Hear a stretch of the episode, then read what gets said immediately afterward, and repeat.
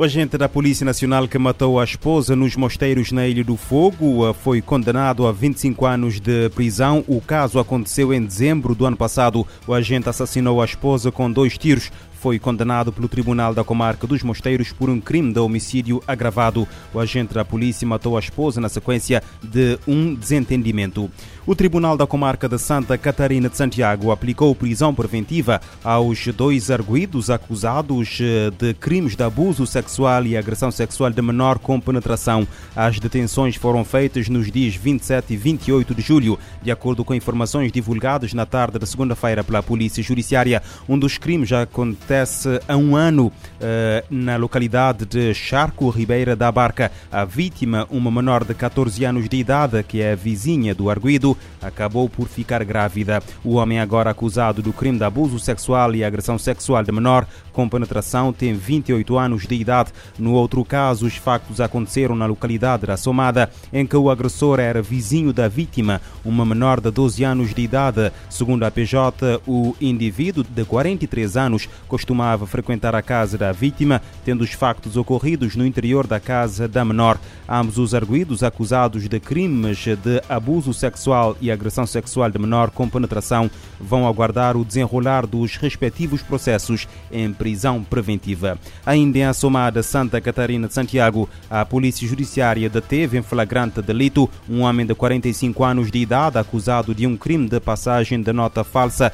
e posse ilegal de arma. De acordo com uma nota publicada esta segunda-feira pela PJ, a detenção foi efetivada no dia 27 de julho. Os factos ocorreram na cidade de Assomada, onde foi encontrada e apreendida na posse do arguido duas armas, sendo uma pistola com carregador e munições e um frasco de gás lacrimogênio. Presente ao tribunal, o homem ficou obrigado à apresentação periódica às autoridades como medida de equação. Na cidade da Praia, a Guarda Fiscal apreendeu no dia 28 de julho 250 eh, unidades de munições de caça.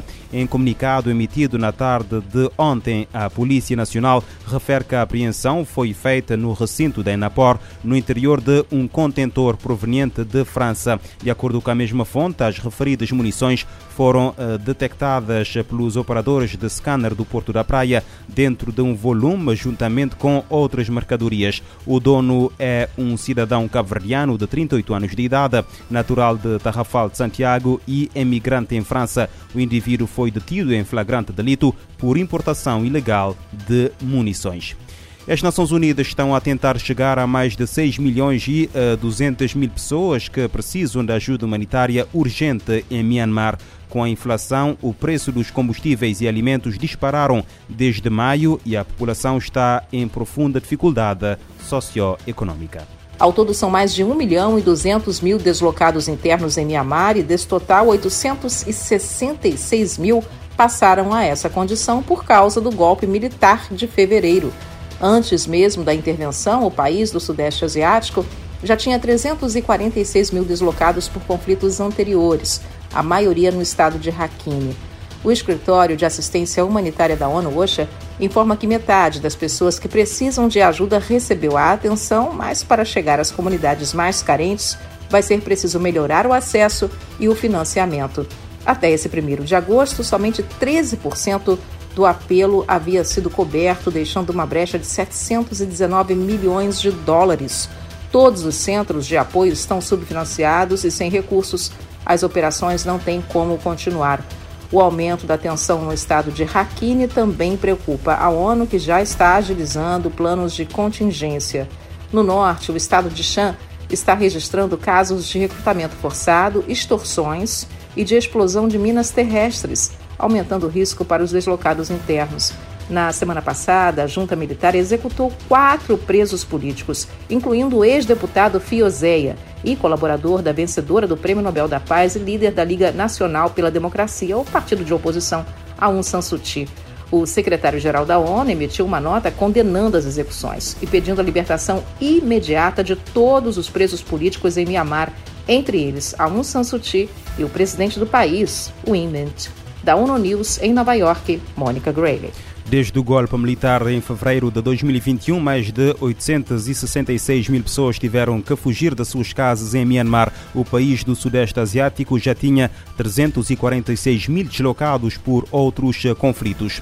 O secretário-geral das Nações Unidas eh, visita o Japão eh, no aniversário do ataque nuclear a Hiroshima. António Guterres participa da cerimónia Memorial da Paz a 6 de agosto, quando a cidade foi atacada com uma bomba atômica em 1945. Na reunião sobre o Tratado de Não Proliferação de Armas Nucleares, o chefe da ONU afirmou que o mundo está a um erro de cálculo da aniquilação nuclear.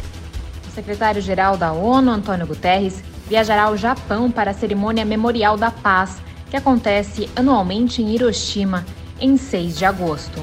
A data marca o aniversário do ataque nuclear à cidade em 1945. O evento lembra as vítimas do bombardeio e renova os desejos de paz no mundo. Guterres também deve homenagear todas as vítimas da Segunda Guerra Mundial e reforçar seu pedido aos líderes para que eliminem seus estoques de armas nucleares. Este ano, a celebração acontece junto à décima Conferência de Revisão das Partes do Tratado de Não Proliferação de Armas Nucleares, que acontece em Nova York. Na abertura do evento, o secretário-geral afirmou que o mundo está a um erro de cálculo da aniquilação nuclear. Guterres acredita que a conferência acontece em um momento crucial para a paz e segurança coletivas e, por isso, faz questão de ir a Hiroshima, no Japão, para levar essa mensagem. Em sua visita à Ásia, o chefe da ONU também deve passar pela Mongólia. Da ONU News em Nova York, Mayra Lopes. Mais de 200 mil pessoas morreram por causa da radiação nuclear, ondas de choque das explosões e radiação térmica resultantes do bombardeamento a Hiroshima a 6 de agosto de 1945 e a Nagasaki três dias depois. Além disso, mais de 400 mil pessoas morreram desde o fim da Segunda Guerra Mundial por causa dos impactos de ambas as bombas atômicas.